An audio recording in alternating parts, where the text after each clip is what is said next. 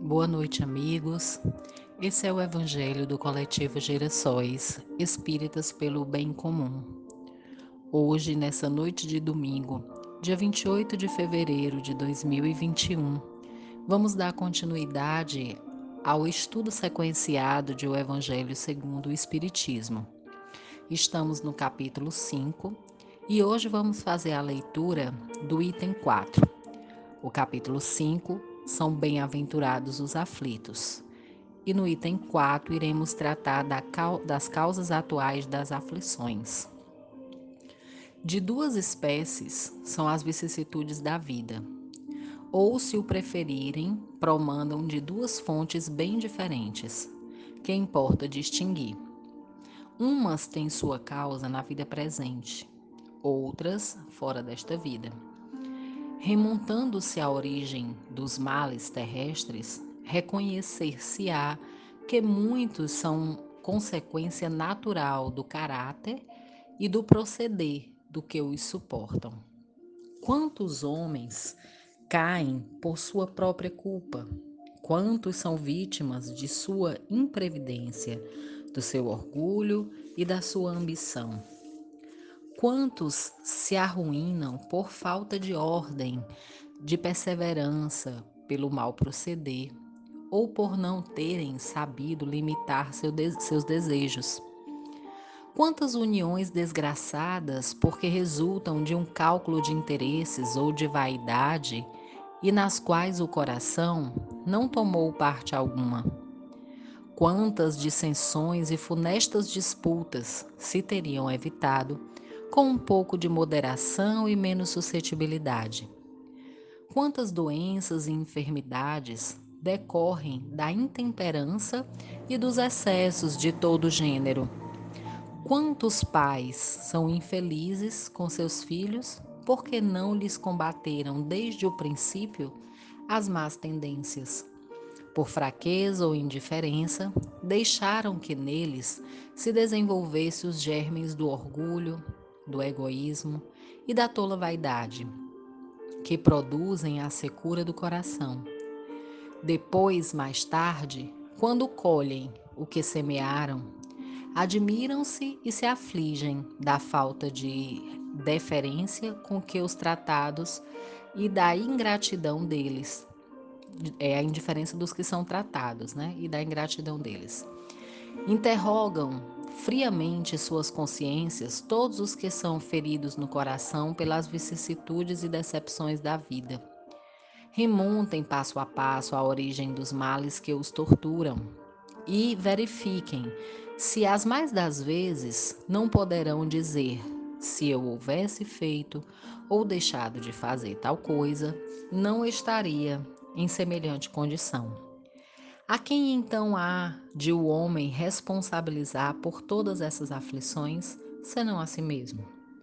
O homem, pois, em grande parte de casos, é o causador dos seus próprios infortúnios.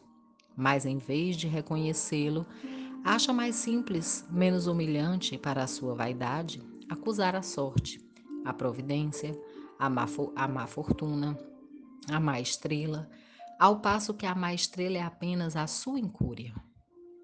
Os males dessa natureza fornecem indubitavelmente uma notável contingente ao cômputo das vicissitudes da vida.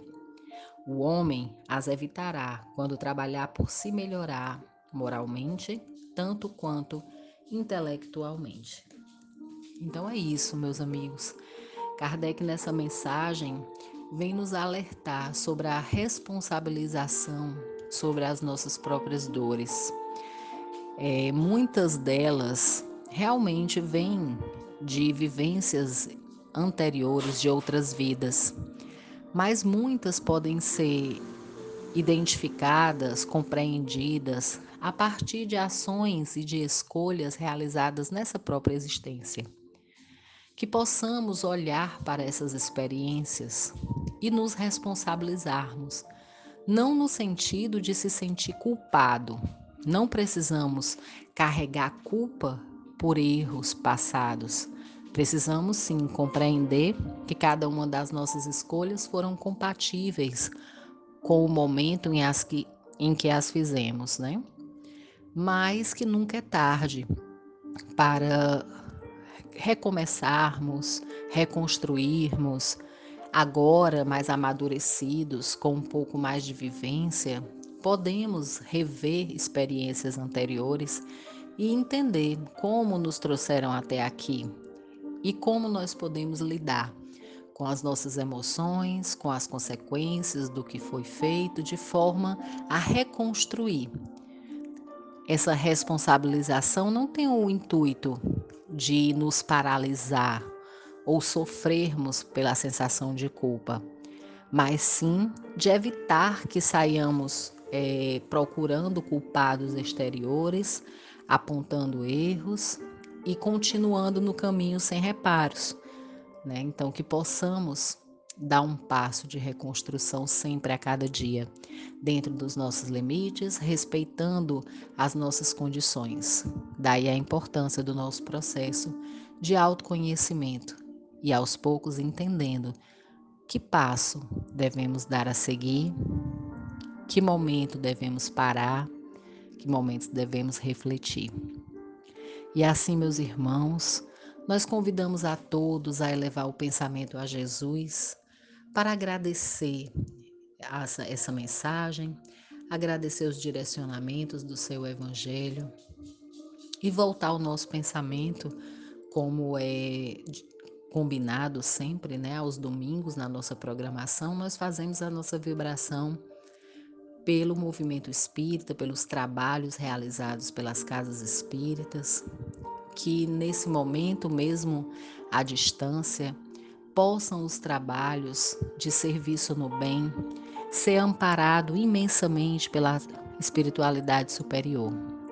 Que os grupos possam se fortalecer no verdadeiro sentido do bem, do amor ao próximo, do alívio das dores daqueles que estão ao nosso redor.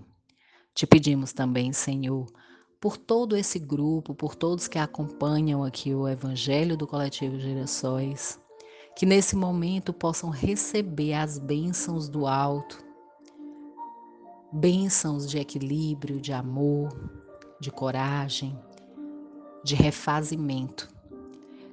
E que essas bênçãos sejam irradiadas na casa de cada um que está ouvindo, levando paz a todos que residem nesse ambiente. Abençoa, Senhor, toda a nossa família espiritual, que possamos estar sempre abertos a recepcionar o teu, o teu amparo e a tua presença, que não nos falta nunca. Que possamos estar abertos com corações em condição de recepcionar esse amor. Fica conosco, hoje, durante toda essa semana que se inicia e sempre. Que assim seja.